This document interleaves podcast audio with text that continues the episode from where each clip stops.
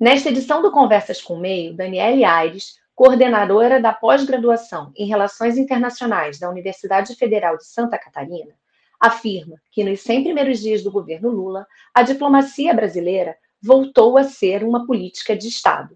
Ela conta também como o governo Lula deve lidar com as duas principais potências mundiais, Estados Unidos e China.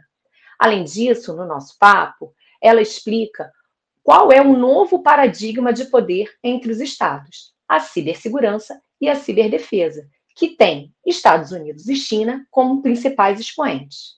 Eu sou Andréa Freitas, editora do Meio, e o Conversas com o Meio de hoje está só começando. Fique comigo.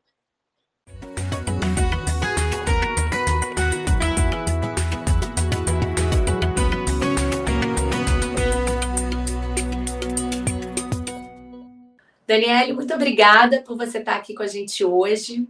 É, vou começar aqui o nosso papo fazendo, pedindo para você fazer um balanço né, desses 100 primeiros dias do governo Lula, é, do ponto de vista da política externa. A gente pode dizer que a política externa brasileira foi o que mais avançou nesses 100 dias? Qual é a sua opinião, a sua avaliação a respeito desses primeiros três meses, né, 100 dias, a respeito da política externa?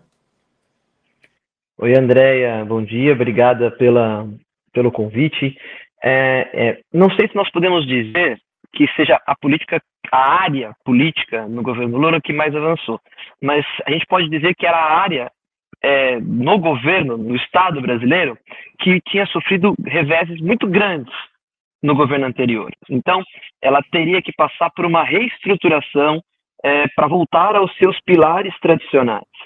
E com isso, de alguma forma, é, conseguir é, é, se reorganizar reorganizar o papel brasileiro no mundo. Então, nesse sentido, é, aconteceu muita coisa nesses 100 primeiros dias do governo Lula nessa área específica de política externa. Então, se a gente tiver que fazer um balanço, como você me pediu, acho que a primeira coisa que a gente tem que fazer é, é demarcar o esforço é, é grande do governo para reinserir o Brasil como ator internacional não só do ponto de vista de uma vontade do Brasil de voltar a essa cena internacional, mas também de uma demanda por parte dos parceiros internacionais da presença do Brasil, do Brasil voltar a ser influente, do Brasil voltar a ser opinativo nesse, nessa agenda. Né? Isso se refletiu nas várias visitas que o, que o próximo presidente eh, Luiz Inácio da, Lula da Silva fez, nas visitas que recebeu, quer dizer, nesses 100 primeiros dias nós já recebemos o Olaf Scholz, ou seja, o, o chanceler de importância internacional eh, eh, na União Europeia, né, o chanceler da Alemanha no Brasil. Então, nós conseguimos, de alguma forma, nesses três primeiros meses, o esforço foi trazer o Brasil de volta para a, a política internacional.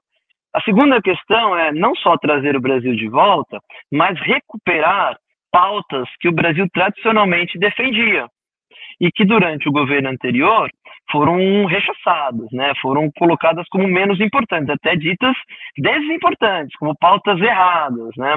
O Brasil tem lá na, na, na sua Constituição, no seu artigo 4 uma série de pilares que ele tem que defender em política externa e que, a par do governo que esteja no poder, é o que guia a nossa política externa. A compreensão desses pilares, obviamente, pode ser, é, tem aqui um espaço para existir, mas nesse sentido não pode ser diametralmente oposto do que está lá escrito. Então, houve também, obviamente, uma tentativa de recuperação desses pilares, ou seja, não intervenção é, em assuntos dos outros estados, autodeterminação, defesa dos direitos humanos, defesa do meio ambiente, é, é, defesa da paz, da resolução pacífica dos conflitos. E aí nós vimos o grande exemplo disso é, é a posição brasileira em relação à guerra da Ucrânia, é, entre Rússia e Ucrânia. Né? Então, é, esses dois movimentos foram movimentos efetivos da política externa brasileira nesses 100 dias reafirmando também o papel do Brasil é, é, na, na, nos organismos internacionais, nas Nações Unidas, né? Então nós vimos todo esse complexo de coisas. Regionalmente, nós um, um ato em específico que aconteceu há poucos dias atrás, é, é esse sim também já chama a atenção de como o governo Lula está vendo a sua reorganização regional reorganização política, das relações, das parcerias, né? E a gente está falando da reentrada do Brasil na Unasul, dessa desse restart, dessa, desse reforço no papel dessa da, da União das Nações Sul-Americanas, né? E, e, isso traz em si um, um, um, complexo de atitudes que no futuro talvez a gente veja mais materialidade dessa dessa volta, né? A Unasul a gente tem que lembrar que ela nasce para que os países sul-americanos pudessem de alguma forma ter uma autonomia sobre os assuntos da região, sem que nesse organismo tivessem Estados Unidos e Canadá com o peso obviamente político e econômico que possuem tomando decisões conjuntas, o que ocorre, por exemplo, na OEA, na Organização dos Estados Americanos. Então, ao voltar para a Unasul, você volta para uma pauta que o governo anterior tinha abandonado, uma pauta de, é, é, é, de parceria regional, de consolidação desse regionalismo, da importância da região sul-americana com peso decisório nas suas próprias demandas. E aí nós estamos falando de infraestrutura, de cooperação para infraestrutura, nós estamos falando de defesa, seja de como nós entendemos a defesa enquanto região sul-americana. Então, esses 100 primeiros dias do governo trabalhou nesse sentido. Ele trabalhou para reorganizar o papel do Brasil no espaço internacional, que ele, obviamente, tinha perdido por pautas e por práticas que o governo anterior tinha desfeito. E isso se materializa, obviamente, é, também nessas viagens que Lula fez. Né? Começou pela Argentina, a primeira viagem, depois foi ao Uruguai, depois foi aos Estados Unidos, logo iria à China, ficou doente, está indo hoje é, é, é para lá, ou seja, então ele tem, tem, tem uma, um, um, caminho que o Brasil também entende importante, é, é, do ponto de vista do, de quem são os parceiros que lhe interessa é, cultivar, que lhe interessa negociar, é, que está sendo traçado nessas visitas. Né? Voltando de lá, vai passar pelos Emirados Árabes, mas depois fará uma viagem à União Europeia, então tem todo um complexo é, é, nesse sentido. Mas se nós tivéssemos que definir o que aconteceu nos 100 primeiros dias, assim, em poucas frases, é uma reestruturação da política externa nas suas bases tradicionais. Bases essas que são é, é pautadas por um Brasil isento, por um Brasil que não tenta tomar partido de um lado ou de outro, um Brasil que quer essa. É, a palavra neutralidade ela não é talvez a melhor, mas um Brasil que quer ser independente do sistema internacional para atender às suas próprias demandas em bases de, é, é, que são defendidas na sua Constituição. É, é, apoio aos direitos humanos, defesa dos direitos humanos, defesa do meio ambiente, da resolução pacífica dos conflitos, da autodeterminação e de uma série de princípios que a gente defende e que tradicionalmente a política externa brasileira é reconhecida como é, eficaz, de excelência no sistema internacional por causa disso e que tínhamos, obviamente, perdido essa importância. Né? A gente pode dizer, então, que a gente volta a ter uma política externa de Estado e não de governo, né? quando ela passa a seguir esses preceitos, como você mesmo falou, muitos deles previstos na própria Constituição, Daniele. Sim, a gente pode, apesar de alguns é, é, é, analistas dizerem que uma política de Estado ela está sempre condicionada ao governo que está por trás dela, mas eu acho que o que nós estamos tentando dizer aqui é que hoje nós temos uma política que atende aos interesses do Estado brasileiro Perfeito. e que estão é, é, é, desenhados em termos de princípios na Constituição. Então, sim, nesse governo nós voltamos a ter uma política de Estado é, que atende, obviamente, que, que tem um governo por trás, que tem uma, uma leitura do que são essas demandas, mas que não foge às bases tradicionais é, da nossa política externa. No governo anterior, ela era muito personificada numa percepção ideológica, abandonando tudo que antes tinha sido feito ou, ou, até criticando tudo que antes tinha sido feito como prejudicial para o, o, o, Estado brasileiro, o que obviamente não era analisando com critérios sólidos e, e, efetivos, né? Então, sim, hoje nós temos uma política de Estado que, obviamente, tem um, um governo por trás que vai ter entendimentos para algumas coisas que podem ser distintos é, dos seus é, é, congêneres ali na política interna brasileira, mas que respeita a tradicional é, base e alicerce do que é a política externa do Brasil. É, então, sim, hoje nós temos muito mais confiança. É, os estados que negociam com a gente vão ter muito mais confiança no Brasil, vão ter muito mais credibilidade em negociar conosco, porque sabem o que podem esperar do Brasil nesse sentido. Mesmo que você tenha posições é, um pouco distintas sobre algumas coisas, como, por exemplo, a guerra na Ucrânia, uhum. é, que se espera um apoio mais efetivo ao bloco ocidental, que apoia, obviamente, a Ucrânia na guerra, e nós temos algo um pouco mais é, é, neutro, um pouco mais independente nesse sentido, é, não é tão fora assim de um espectro de possibilidades de posição do Brasil é, em termos de política externa, o que era em relação ao governo anterior. Você nunca sabia o que esperar daquele governo. E aí isso gera uma fragilidade política em relação ao Estado. Isso gera uma desconfiança. Então, ninguém quer negociar com você. Ninguém quer a sua ajuda porque está sempre passível de você mudar diametralmente de posição sem avisos prévios. E isso é, é muito ruim em política internacional.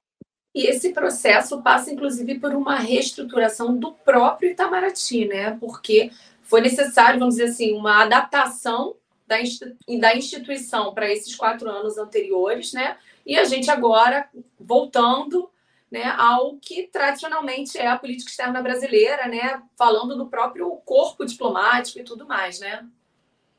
Sim, sim. É, você traz é, para dentro, novamente, do Itamaraty, né? para dentro não, mas para os espaços de liderança do Itamaraty, é, é, aqueles que são mais preparados dentro é, é, do, do, do, corpo diplomático brasileiro. Não por serem melhores, mas pela toda a burocracia e, e hierarquia que existe dentro do Itamaraty. Né?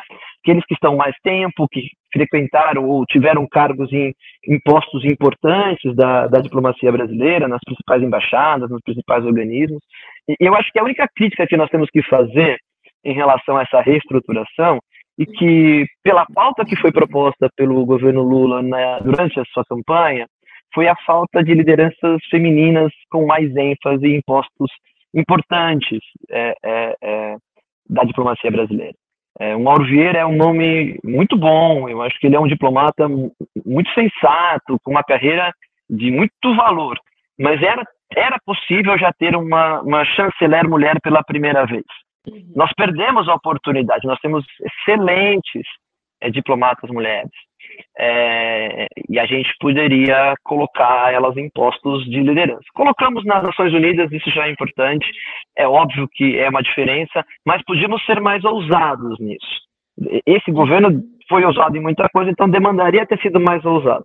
Mas a par disso, nós entendemos que há uma, uma comungação assim, né, é, de ideias e de valores que é muito profícua para a posição brasileira internacionalmente e para a própria reestruturação e para a própria pacificação interna do Itamaraty, porque obviamente que, uhum. como em todo espaço, há clivagens e o que foi praticado no governo anterior era quase que uma caça às bruxas, né? as pessoas tinham que manter-se caladas. Então, é, voltamos a uma normalidade institucional que é muito importante para o serviço público brasileiro, seja ele em qualquer área, funcionar em prol do Estado brasileiro. E isso é, aí isso também denota aquilo que a gente conversou um pouquinho antes, que é voltamos à política do Estado. O que importa é o uhum. Estado e não as pessoas que lá estão trabalhando, as suas percepções.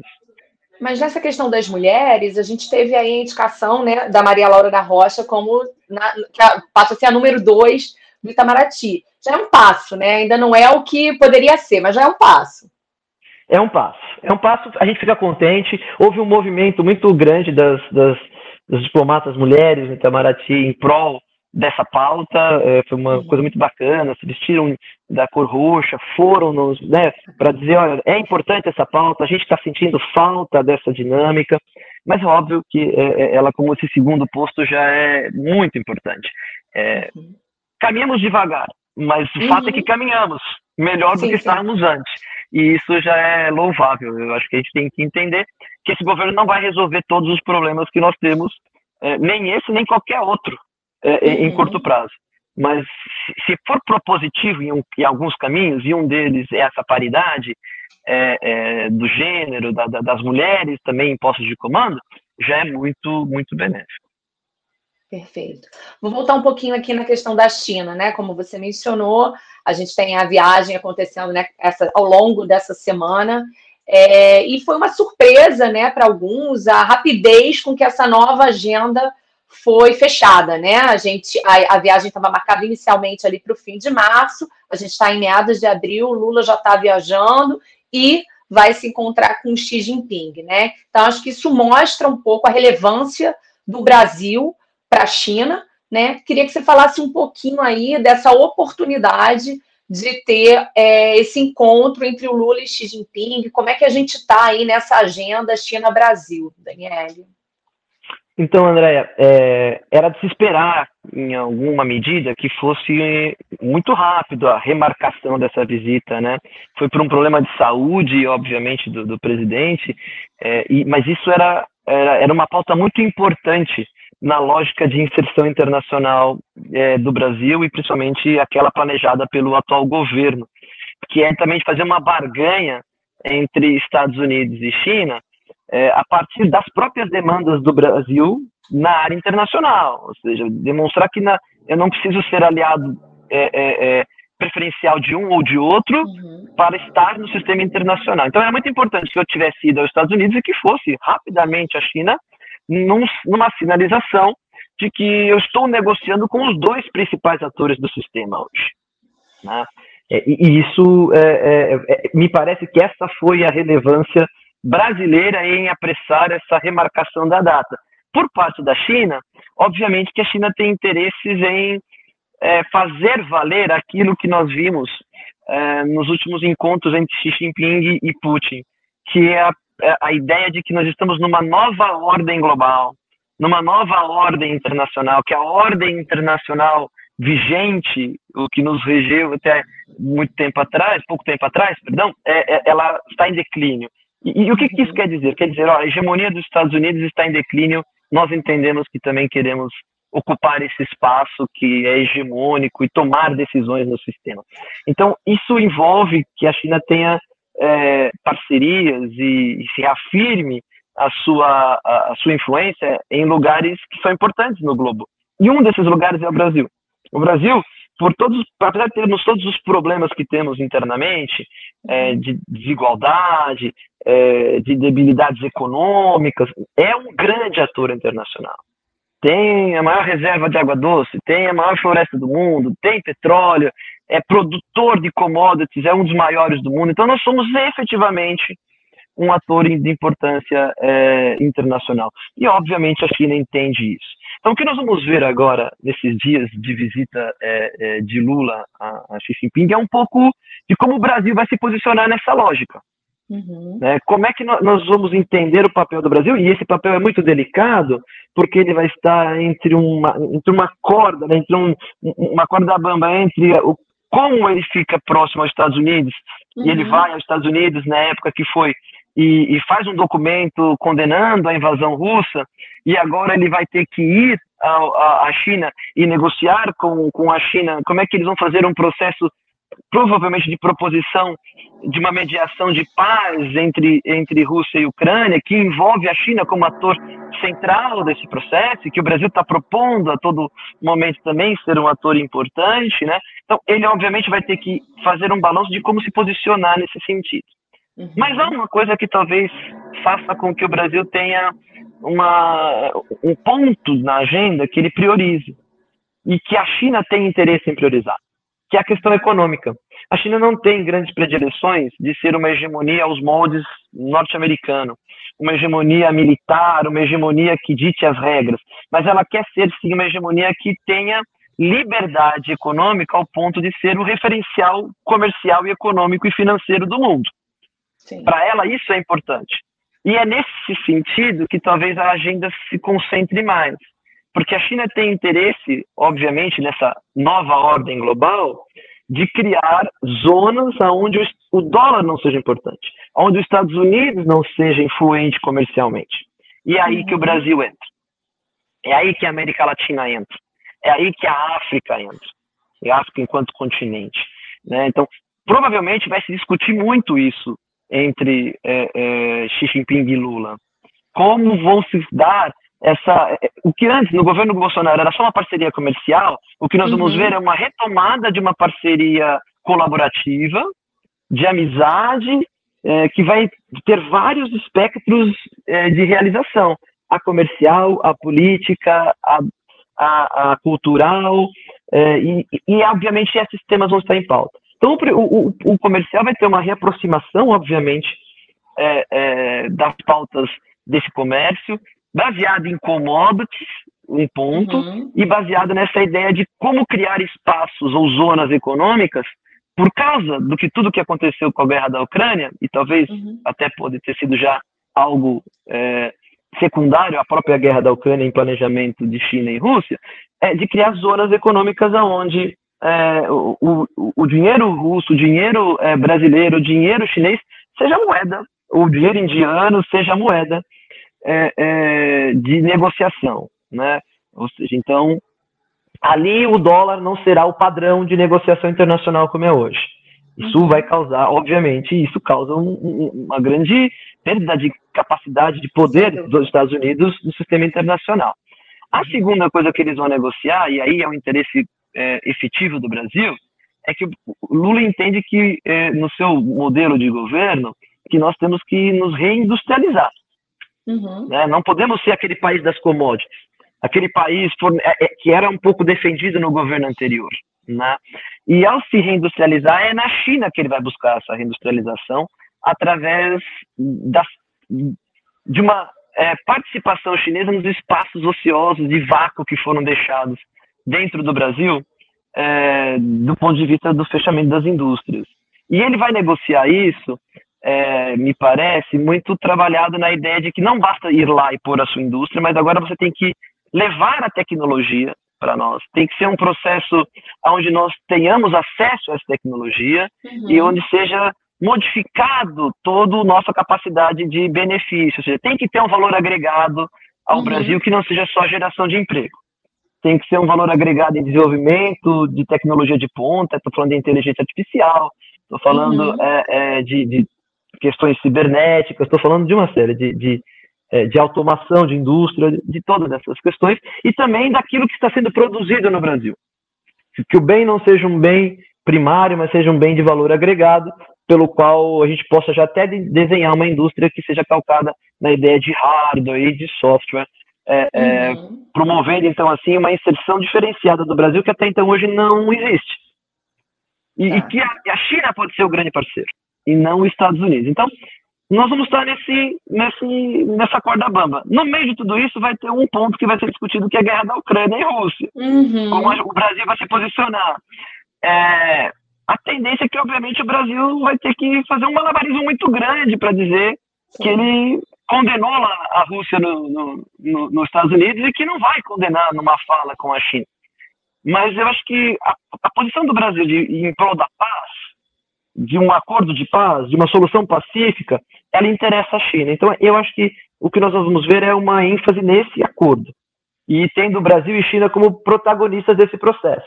Perfeito. Se isso vai ser útil para o Ocidente? Provavelmente não. O Ocidente não vai aceitar isso de, de, de uhum. com bons olhos, até porque eu tenho uma ideia de que é interessante para o Ocidente que essa guerra continue, porque é nesse espaço diplomático, é nesse espaço do tabuleiro internacional que os Estados Unidos têm poder, o espaço militar, e que uhum. a China ainda precisa desenvolver-se mais, né? Sim. Então, o Brasil talvez tente isso, e dar ênfase na, numa solução pacífica, e a China talvez se interesse por esse processo capitaneado pelo Brasil, a colocando como uma grande alternativa é, de liderança desse processo. Mas vai ser um, um, um, um malabarismo muito interessante que a diplomacia brasileira vai tentar fazer na China esses dias. Daniele, você mencionou aí a questão da volta do Brasil à Unasul e também a gente teve logo no início do ano o retorno do Brasil à comunidade dos Estados latino-americanos e, e, caribenhos, né, a CELAC. Esses dois movimentos, eles também podem ser aí um elemento para essa lógica de maior presença da China aqui em contrapartida aos Estados Unidos, dentro dessa questão que você falou da, da, utilização do yuan, né, e o enfraquecimento do uso do dólar, enfim, isso faz sentido também. A volta do Brasil a esses, a, essa, a essas entidades, enfim, esses organismos internacionais fortalecendo a união regional? Andréia, faz. Faz porque hoje, economicamente, um, um dos maiores fatores da região sul-americana, e aí, vamos dizer, caribenha e sul-americana, é a China. É, é, porque economicamente a China é muito forte. E os Estados Unidos têm, obviamente, força econômica, mas padece, obviamente, de, de necessidade de investir no seu mercado interno, que passou por sucessivas crises desde 2008 e que precisa, obviamente, é, dessa dessa ingestão financeira de dinheiro. E que tem sempre um embate político entre democratas e republicanos sobre como olhar para o externo. Enquanto democratas entendem essa participação mais efetiva no externo, né, no internacional, os republicanos olham para dentro. E, obviamente, próximo de uma eleição, nós vamos ter esse embate muito forte e, e, e, uma capacidade reduzida dos Estados Unidos dessa influência. Então, a volta à CELAC, a volta à Unasul, uma talvez é, reforço da, do próprio Mercosul, que, que está é, é, em, em, algo é, desvalorizado, né? é uma maneira, obviamente, de fazer duas coisas.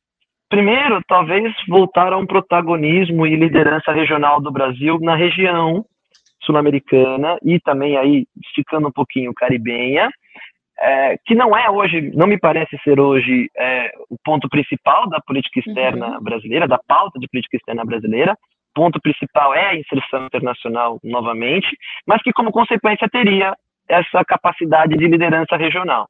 Tendo essa capacidade de liderança regional, é meio consolidada e ela se faz através desses organismos, sendo a China o maior parceiro internacional econômico do Brasil hoje, é, muito em disputa ali com, com os Estados Unidos, mas em alguns momentos sendo ela esse, esse, esse maior é, parceiro, uhum. você obviamente vai abrir muitas portas para que a China entre na região, para além do que ela já está.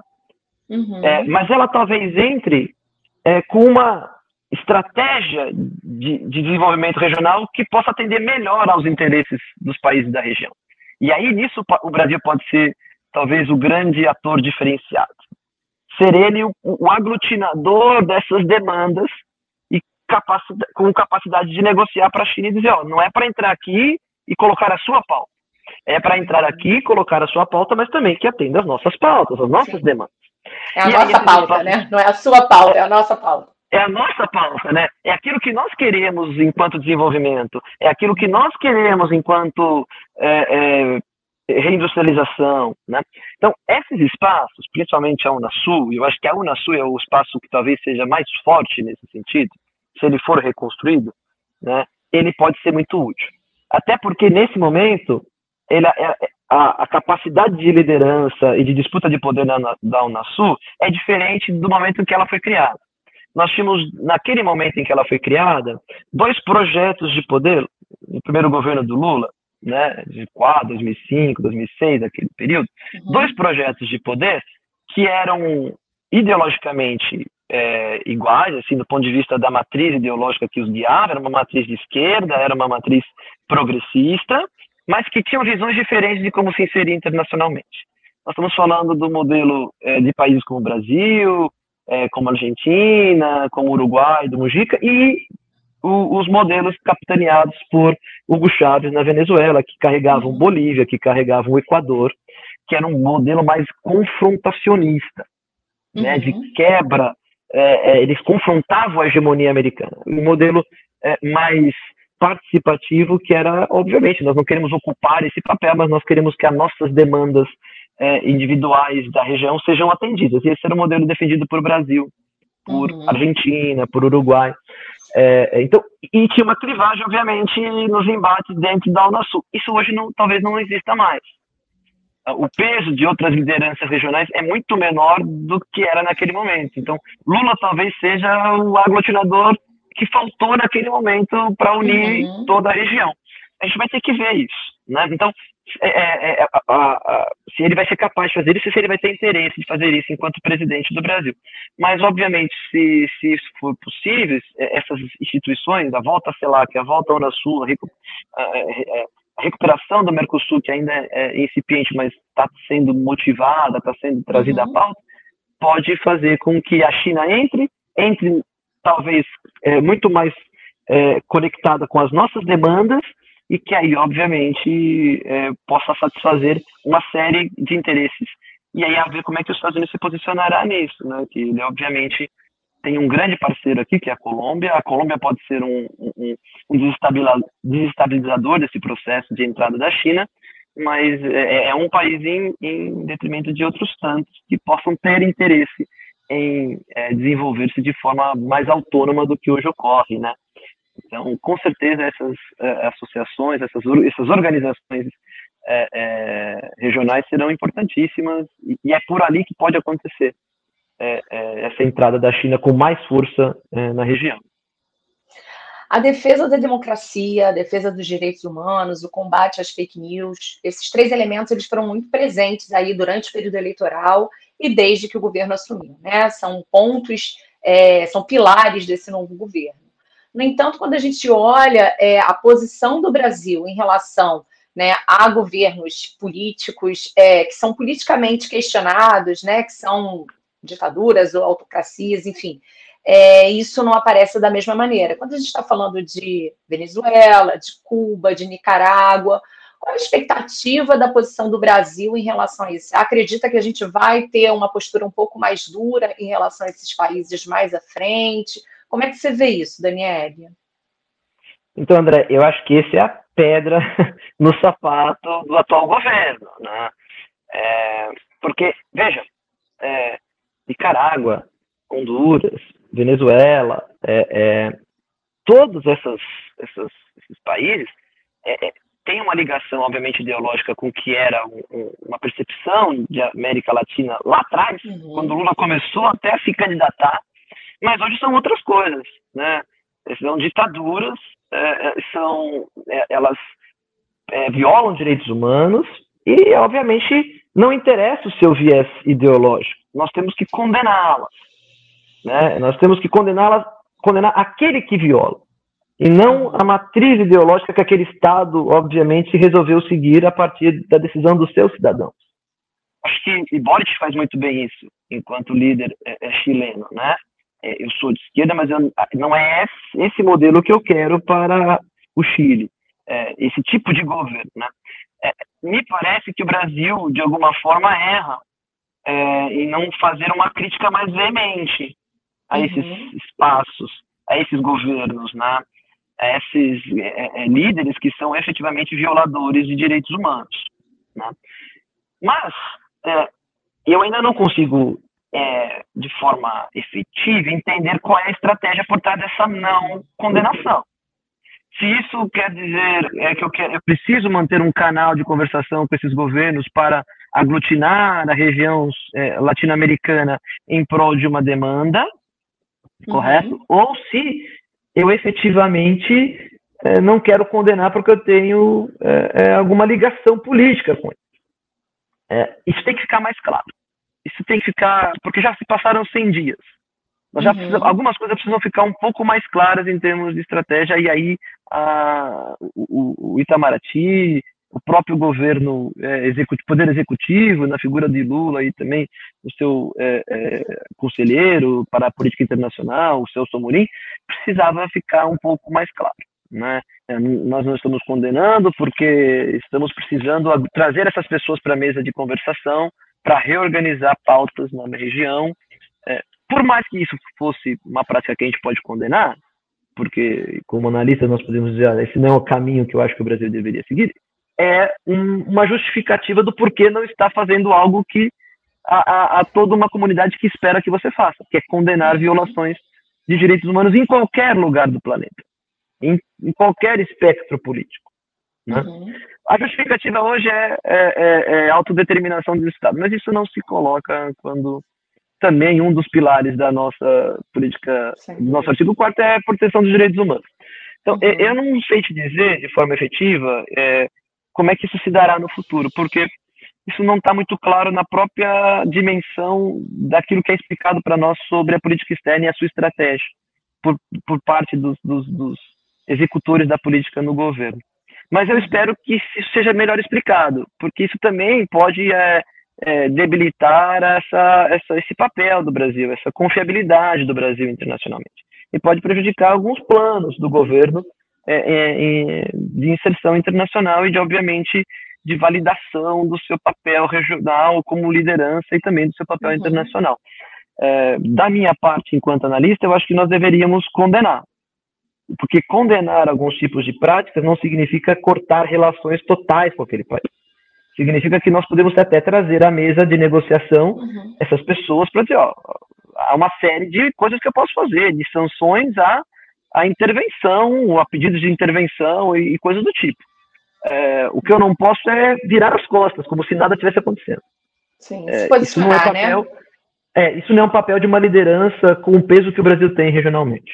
Então precisa ficar mais, mais claro qual é o objetivo de você calar-se uhum. é, frente a isso. E isso ainda não está. É, então, sem isso a gente não consegue entender o que será no futuro. É, mas eu espero que não seja ficar calado por mais muito tempo, né? Mas sim tomar uma posição. E ao meu ver a posição deve ser de, de, de condenação. Né? Eu queria mudar agora um pouco o foco da nossa conversa. Você é uma estudiosa né, da questão da cibersegurança, ciber, cyber, enfim, segurança, defesa também. Queria que você falasse um pouquinho para gente desse elemento que entrou aí nos últimos anos, nas últimas décadas, como um elemento importante no cenário internacional, né? no poder, nessa disputa de poder internacional, com foco especialmente em Estados Unidos e China, novamente a gente falando dos dois, eu queria que você falasse um pouco disso, né? Que mundo é esse que a gente vive hoje em que esses dois elementos são tão importantes? Então, André, eu acho é, é, é uma briga sempre cyber, cyber. Eu normalmente falo cyber, mas talvez aqui dentro do Brasil muitas pessoas falarão ciber. Mas, Sim, é brasileirando, é, né? Assim, daí um português, né? Exatamente. Mas essa questão é, cibernética, os, os, os temas cyber, eles tornaram-se, obviamente, um novo espaço, um novo recurso de poder dos Estados. Uhum. E ele molda, e, de alguma forma, ele hoje molda a nossa vida é, como a gente talvez não esperasse que fosse moldar tão rápido. E a pandemia, então, jogou a gente para dentro das novas tecnologias de uma forma incapaz de retroceder. Né? O que nós estamos fazendo aqui hoje, talvez, no, no, no, num passado não muito é, longínquo, seria Sim. pouco pouco utilizado. Né? Então, veja, é, é, nós temos que diferenciar essas questões cibernéticas. Nós temos uma demanda social da parte cibernética que tem a ver com a maneira como nós socializamos nessas novas tecnologias. E como isso vai se, se moldar a, o nosso papel de cidadão na democracia, nos estados, nas nossas comunidades. Né? E isso tem a ver com uma ideia de cibersegurança, como a gente se protege dos dados, como a gente utiliza, como a gente entende o que é fake news, como o Estado vai proteger os nossos dados, como o Estado vai entender é, a maneira como nós vamos utilizar esses, essas novas tecnologias, quais são os limites, é, porque tudo tem limite. O, o, espaço é, cibernético não é uma arena sem limite, sem regra. Uhum. Você tem uma, você não pode fazer uma ofensa no espaço cibernético e achar que você não vai ser identificado. Então, tudo isso envolve uma nova maneira de sociabilizar e que a gente poderia entender do ponto de vista da cibersegurança que precisa de limites e que a sociedade efetivamente precisa trabalhar. No caso do Brasil, já tem muita coisa sendo feita. Tem a estratégia de cibersegurança, tem a política é, de proteção de dados, tem alguns documentos que estão sendo pensados pra, e, e, propostos nesse sentido. Nós vemos aqui o atual governo propondo alguns limites de utilização para algumas coisas, retirando algumas páginas. É, é, é um, um, debate que vai ser muito complicado porque vai envolver é, uma autoridade do Estado que supostamente a gente tinha trabalhado para que ela se perdesse. É, tá. com, com aquele modelo neoliberal onde o Estado ficaria cada vez menos influente no sistema. E a globalização, obviamente, também patrocinava isso. Para voltar a ter influência e controle do que acontece nesse espaço, você vai precisar de um Estado um pouco mais forte, um, com um pouco mais de autoridade. Mas a, a, linha entre o que será autoridade e autoritarismo, em algum momento, vai ser cruzada. E a uhum. sociedade terá, de alguma forma, é, controlar isso e determinar, ó, isso aqui é autoritarismo, isso aqui não é autoridade do Estado. Né? Uhum. Dito isso, essa é a maneira como nós vamos nos, nos, nos, nos organizar. É, por exemplo, como é que nós vamos entender a participação do TikTok aqui no, nos estados? Algum, né, na, na, na Itália está se proibindo o chat GPT, está se proibindo o TikTok, nos Estados Unidos a mesma coisa. Isso tem a ver com a maneira como nós vamos sociabilizar e ter alguns acessos a alguns dados. Por uhum. outro lado, nós temos uma outra um outro espaço do mundo cibernético, que esse talvez seja o espaço que nós temos que nos preocupar efetivamente, que é aquele que diz respeito à cyberdefesa, que é quando esses recursos cibernéticos passarão a ser utilizados, já são utilizados hoje, para o esforço da guerra, uhum. para o esforço da disputa de poder entre os Estados. E nós estamos falando de cyberespionagem, nós estamos falando de cybersabotagem, é, que pode ocorrer, obviamente, com empresas, mas o, ele será utilizado entre estados. Aconteceu na guerra da Ucrânia, aconteceu é, é, com, a, com a tomada da, da, da Crimeia, é, e os países estão, estão colocando dentro dos seus documentos de defesa que esse novo recurso tecnológico também é um recurso disponível para o esforço militar. E qual é o problema dessa retórica? É que nós não temos internacionalmente nenhuma legislação que regule isso. E não há nenhum interesse efetivo dos Estados, obviamente no discurso há, mas do ponto de vista da prática não, em criar isso. Qual é o uhum. limite daquilo que nós chamamos hoje de guerra cibernética? O que, que eu, se você ataca, por exemplo, quando houve o, o, o ataque na Colonial Pipeline, aquela, aquele gasoduto, oleoduto dos Estados Unidos, uhum. é, quem fez esse ataque? A gente não consegue saber. Ah, foram os russos. Os russos é, é, é atacaram a Colonial Pipeline. Como é que eu posso revidar se eu entender que isso é um ato de guerra? Eu posso fazer um ataque cinético, que é, por exemplo, um ataque com mísseis uhum. a um território russo, porque ele me fez um ataque tecnológico, cibernético ao meu território. Então, nós estamos aqui numa virada muito, muito importante da maneira como a gente entende a nossa sociabilidade e como o Estado entende a sua soberania. E aí, uhum. obviamente, nós temos dois expoentes no sistema, novamente, nesse sentido, que é os Estados Unidos e a China.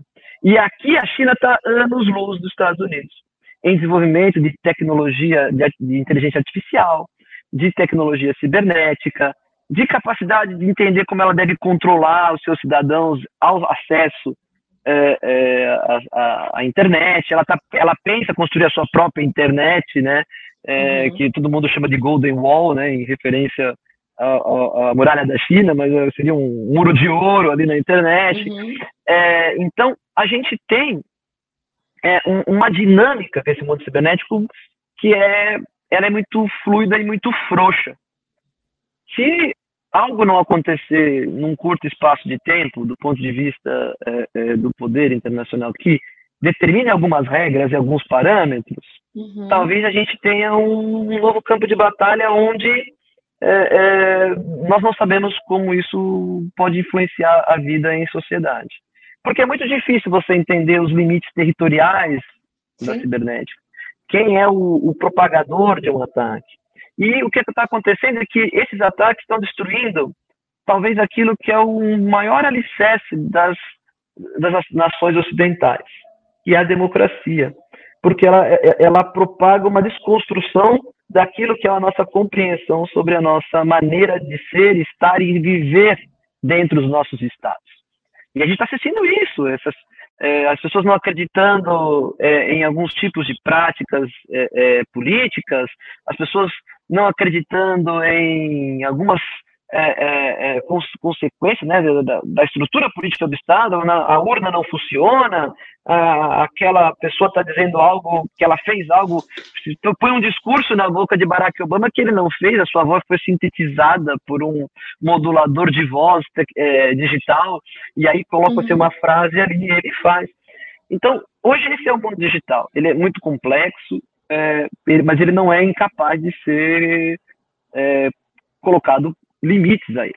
Né? Uhum. É, do ponto de vista internacional, o Brasil teria que investir fortemente em desenvolver tecnologia para proteger-se das possíveis ameaças que, que sofre. Né? Nós tivemos a, a, Dilma sendo espionada pelos Estados Unidos, ou seja, lá atrás, quando o Snowden é, escancarou esse problema. Nós tivemos, durante a pandemia, um navio russo é, de pesca trafegando aqui no espaço entre a nossa zona é, marítima é, e, e, e, o mar internacional, supostamente dizendo que ele estava é, roubando dados dos cabos submarinos de, de, de, fibra ótica que levam as, as informações digitais de um lugar para o outro, né? fazendo então espionagem. Né? Nós temos as brigas por satélites, por espaços de satélites. Nós temos as brigas pela estratosfera, que é abaixo da zona uhum. da, da, dos satélites, que é ali onde estão os balões que caíram na, na, na nos Estados Unidos provenientes da China. É, então, é, é, isso é, hoje essa é a nova esfera da, da, da, do embate de poder internacional. Quem controlá-la talvez tenha um, um, um, ganho exponencial do que será o controlador do sistema e o hegemônico do mundo uhum. nos próximos anos ou nos próximos séculos. O que nós vemos hoje é que nesse espaço, quem está com vantagens comparativas e, e economicamente melhor para desenvolver é a China. É Os Estados Unidos, obviamente, não está atrás. É um, país, é um país economicamente muito forte e também tecnologicamente muito forte. Mas é, ele não é mais o único. E a China hoje tem um bilhão e meio de pessoas e tem um interesse muito grande em levar essa tecnologia de forma muito mais aberta para os outros lugares. Coisa que talvez os Estados Unidos não tenha capacidade de fazer tão, com um custo tão baixo como a China fará. Né? E essa então, disputa é... abre... Desculpa, Daniele. Pode não, não, eu falei, então é, é, é, um, é, um, é um problema que talvez a gente tenha. A gente está colocando a lupa sobre ele ainda, a gente não consegue entender uhum. como é que ele vai se resolver no curto espaço, como é que ele vai se conduzir no curto espaço de tempo. E abre caminho também para outros países, né? Porque, por exemplo, Israel é um país que tecnologicamente é uma potência, né? É um país muito pequeno, é. mas é uma é. potência em termos tecnológicos. A Índia também é um polo né, de tecnologia bastante importante também é um caminho aí para o surgimento de outras potências relevantes do ponto, no ponto de vista, vamos dizer assim, militar, mas cibernético, né? Não, não militar no, no, no sentido tradicional da palavra. Sim, veja, você trouxe dois expoentes interessantíssimos. A, a Israel é um é, é o maior é, é, país que, em termos de startups, ou seja, dessas empresas de tecnologias que é, e, e, ele, obviamente, trabalha com a ideia de ser um celeiro de produção tecnológica. Por outro lado, ele, ele tem capacidade de criar produtos. Mas uhum. esses produtos criados, mesmo, na maioria deles, são criados para o mundo militar e depois tem o seu uso dual, que a gente fala, né? Eles vêm para o mundo civil para que aí no mundo civil eles rentabilizem e aí deem algum uhum. lucro é, para os seus produtores é, é, ele vai continuar sendo um grande expoente e, e, um grande aliado dos Estados Unidos nesse desenvolvimento. Agora, a Índia é o maior produtor de software. É, e, e, veja, é, é, ele obviamente vai moldar a maneira como nós é, entendemos esses aplicativos e, e, como é que nós nos os desenvolvemos. O Brasil, com os recursos econômicos que tem, deveria investir pesadamente nessa esfera. Uhum. Porque se nós somos disputar poder é, naquilo que nós chamamos de tradicionais recursos de poder, num tanque, num porta-aviões, num caça, a gente tem uma capacidade econômica muito reduzida uhum. de, de, de, conseguir esses equipamentos. Nós não somos nem produtores deles. Com a tecnologia que nós temos, nós até somos capazes de produzir alguns, mas muito é, incipientes em termos de é, capacidade do que hoje é feito em alta é, é de ponta no mundo. Nós estamos há 30 anos tentando fazer o nosso submarino de propulsão nuclear e ainda estamos empacando nesse processo. Então, é, o Brasil poderia ter uma política muito mais focada em investir na área cibernética, como uhum. um ganho comparativo que depois pudesse reverberar para a sua própria sociedade. Mas se você olhar o orçamento, e o orçamento que nós temos ali é de 2009, 2019, 2020, você vai ver que enquanto se dedicou bilhões ao submarino é, é, de propulsão nuclear, e óbvio, o submarino é muito importante, né, é, é, se dedicou menos de 150 milhões de reais à área cibernética, no mesmo período. É, então, então, talvez a gente precise reorganizar as nossas estratégias. e aí tornar, obviamente, o país um celeiro é, porque nós temos capacidade humana para produzir coisas tecnologicamente de ponta. Né? Uhum. Talvez a saída da China seja um dos grandes interesses que o governo vai ter, porque nós temos uma restrição muito grande dos Estados Unidos em compartilhar tecnologia com outros países. Veja que quando nós fizemos os nossos caças, compramos os nossos caças Crippens, algumas tecnologias embarcadas no caça que eram de produção dos Estados Unidos, ele pediu para retirar, que não podiam ser compartilhadas. Né? Não, elas podem ir, mas não podem ser compartilhadas, não podem uhum. saber. Teria que fazer o que a gente chama de tecnologia reversa para tentar entender, desmontar o produto para tentar entender como eles chegaram no produto. É, o que a China, o que o, o Brasil vai querer na China é exatamente o, o contrário. E o que é a, a transferência, quer... né, da tecnologia mesmo. Ah, né, exatamente. E o que a China quer é isso mesmo. Ela vai transferir porque ela já está desenvolvendo o 6G. Uhum. Ela está lá na frente, então ela não se importa de transferir porque aí ela de alguma forma entra nesses espaços. Então, o, se o Brasil focar nisso, talvez ele, ele possa se tornar mais importante do que ele já é. Uhum. E aí fazer com que a sociedade tenha muito benefício por parte desses avanços tecnológicos. Essa reindustrialização que ele está se propondo tem que ser nesse sentido. Não é uma reindustrialização da nossa indústria automotiva, mas é a reindustrialização de uma indústria nova de software, de uma indústria nova de hardware, de chip, é, é, de toda uma cadeia produtiva que é muito nova e muito uhum. importante para a economia global e do qual o Brasil não está inserido, não como produtor, mas como consumidor está inserido, obviamente, mas como produtor não. Ele é o produtor de, de muitas matérias-primas para essas indústrias, mas não, né, é do bem primário, não, é do bem agregado, né, da tecnologia. Então, é, nesse sentido, na área cibernética, é, é, o Brasil precisaria ter essa percepção, essa vontade, essa estratégia. É, esse governo parece ser mais dedicado a isso. Né? Uhum. É, parece investir mais em ciência e tecnologia. Nós aqui da universidade estamos sentindo que ah, as nossas bolsas estão melhoraram um pouco, mas melhoraram um pouco, assim, em uhum. termos de uhum. quantidade de bolsas. O valor delas foi aprimorado. Agora faltam políticas de ciência, tecnologia e inovação mais firmes por parte do Ministério que de alguma forma entendam todo esse complexo industrial, esse complexo é, é, é nacional e industrial para que incentive a produzir com qualidade e com capacidade competitiva. Né? Porque uhum. o mundo está dando luz da gente. Então a gente precisa ter alguma capacidade competitiva, e essa capacidade competitiva vai vir, obviamente, de investimento do Estado, não só de investimento é, externo. Todos os outros países investem com dinheiro do Estado nas suas indústrias tecnológicas. Sim. É uma falácia achar que eles não investem, que é só a iniciativa privada. Muito pelo contrário na China, na Índia, nos Estados Unidos também, é, não necessariamente dando dinheiro, mas dando muita isenção, protegendo o mercado. Nós vamos ter que entender como fazer isso em prol do país. Não em prol de uma ideologia, mas em prol de demandas importantes para a industrialização do país.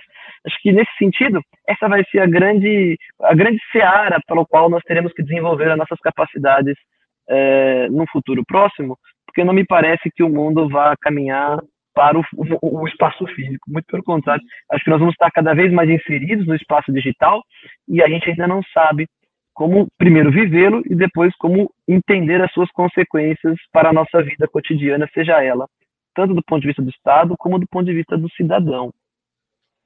Para a gente encerrar, Daniele, é, pegando aí essa explicação toda que você deu a respeito desse novo, vamos dizer assim, dessa nova fronteira, né, que é essa fronteira cibernética, onde os estados não estão definidos, né, os limites, as fronteiras não estão definidas. É um novo paradigma. Eu lembro um pouco assim, se a gente voltar lá em 2001 com o atentado às Torres Gêmeas, que você teve, né, os Estados Unidos tiveram que dar uma resposta a um grupo que não era um estado, né? Era um grupo que estava ali no Afeganistão a princípio, né? Enfim, que tinha também, naquele momento, foi o como responder a uma ameaça que não é uma ameaça necessariamente estatal. Tinha um Estado que abrigava aquele grupo, então vamos lá atacar aquele Estado. Né? Agora a gente vive novamente um momento em que o Estado, as fronteiras, não estão demarcadas de forma clara. Né? Isso é um novo paradigma nas relações entre os Estados, nas relações internacionais? Então, André, esse é um novo paradigma de poder tem um autor americano muito interessante que todo mundo conhece por causa de um conceito que ele desenvolveu que é soft power. O autor uhum. chama Joseph Knight. E, e, e, ele diz o seguinte, que o poder no século XXI ele tem um novo formato. Ele tem uma transição, ou seja, ele, ele, ele esse poder passa da mão de, de estados maiores para estados menores e ele tem uma difusão. Esse poder que antes estava na mão dos estados, agora está na mão de muitos atores e que não necessariamente fazem parte da, do Estado. E aí, você citou aí, por exemplo, os grupos terroristas que perpetraram o ataque de 11 de setembro. É, e ele diz que um dos grandes responsáveis por isso vai ser a tecnologia, porque é, é, o acesso à tecnologia vai ficar mais fácil. Então, nós temos um novo paradigma de poder. Ao ter um novo paradigma de poder, onde outros atores possam exercer poder no sistema, tudo aquilo que antes era, era meio estabelecido como é, responder a um ataque, como lidar com uhum. outros atores poderosos, passa a ficar datado, velho, ultrapassado. É, veja, o ataque que foi feito a, a, a, ao Afeganistão e depois ao Iraque, por uhum. causa do ataque de 11 de setembro, é, hoje não se coloca mais como possível é, para fazer frente aos ataques cibernéticos, porque a maioria das vezes os servidores estão nos principais países é, é, desenvolvidos do mundo. Você vai atacar a Nova Zelândia? Uhum. Você vai atacar a Singapura? Você vai atacar os Estados Unidos? Porque os Estados Unidos é uma das maiores bases do, é, é, onde os servidores é, dos computadores estão, por onde as informações passam. Elas vão até lá, você manda um e-mail, normalmente elas vão até lá pelos cabos submarinos e voltam para você pelo seu e-mail. então, nós estamos num novo você usa a palavra paradigma, eu acho que sim, mas não só de sociabilidade.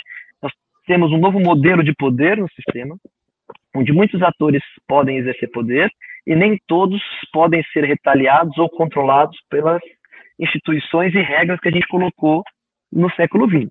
Então, nós uhum. temos que pensar novas maneiras de interação entre esses atores.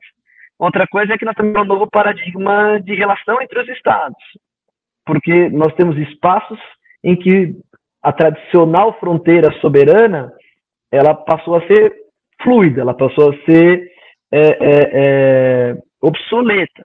E esses espaços que nós estamos falando são os espaços digitais. Qual é a fronteira da internet brasileira? Do ponto de vista físico é fácil, o cabo submarino estando dentro do meu território, a antena, os servidores, mas e do ponto de vista do software? Do ponto de vista da informação? aquela informação que desestabiliza a democracia, que vem de outro país, como aconteceu na eleição, na primeira eleição de Trump, muito uhum. provavelmente causada por alguns influenciadores e hackers russos, utilizando regras legais de, de, de, de, participação das pessoas no Facebook, porque ali não foi nenhuma ilegalidade cometida, uhum. por mais doido que isso seja. Né? Propaganda fake news não é, não é crime propagar fake news. A gente vai ter que pensar se vai ser crime ou não, mas hoje não é crime falar uma inverdade na, na tela. Então, nós estamos diante de um novo paradigma, que a gente primeiro não consegue determinar os espaços tecnológicos, e aí, obviamente, a gente chegou àquilo que a gente sempre quis, que é um mundo globalizado, e isso é positivo, mas a gente precisa criar parâmetros para entender como nos organizar e viver nele, e como é que os países vão lidar com o ponto de vista da sua soberania. Soberania não é talvez mais aquilo que nós víamos é, no século XX. Uhum. Todavia, e aqui uma coisa interessante, André, é que o que nós estamos vendo é uma guerra tradicional aos moldes das, das guerras do século XX, onde o que nós estamos falando é de, de disputa de território, soberania e espaços. É, é, é, então, nós estamos num momento de transição entre modelos, e esse momento de transição, obviamente, a hora ele avança, a hora ele volta, e a gente está, é, como diz aí o ditado, né, é, trocando pneu com o carro andando, nós estamos vivendo de forma muito é, é, nós somos protagonistas da mudança. E isso, de uma certa forma, é muito interessante viver a mudança, mas Sim. a gente está vivendo, não consegue analisar suas consequências ainda enquanto a estamos vivendo. Mas, de fato, isso mudou. De fato, a gente vai, ter, vai precisar de novas, novos conceitos para entender o que é o limite, o que é a nacionalidade, o que é a fronteira, o que é o território, como é que a gente reage a um ataque, o que é esse ataque o que realmente nós vamos chamar de ataque, né? Uhum. Autores, que, autores que dizem que não existiu guerra cibernética. Se você partir dos padrões tradicionais do que é guerra, não, porque guerra tem que ter violência, uhum. tem que ter uhum. morte, tem que ter invasão do território. Tudo isso não aconteceu, mas a maioria dos ataques que ocorrem do ponto de vista cibernético, é, é, a gente chama de guerra cibernética. A gente fala, houve um ataque de guerra cibernética lá na Ucrânia com, uhum. com a Rússia. Então, são novos paradigmas e novos conceitos, novas percepções que nós vamos ter que desenhar. Nesse sentido, não tem como abrir mão da academia. Acho que a academia vai ser o, o, o órgão pensante para que toda uma política possa ser desenhada depois pelos decisores. Né? É, então, é, é, investir mais em ciência e tecnologia, investir mais em compreensão do nosso mundo é, e investir mais naquilo que nós entendemos ser é, importantes enquanto estratégia de capacidade do Estado é essencial.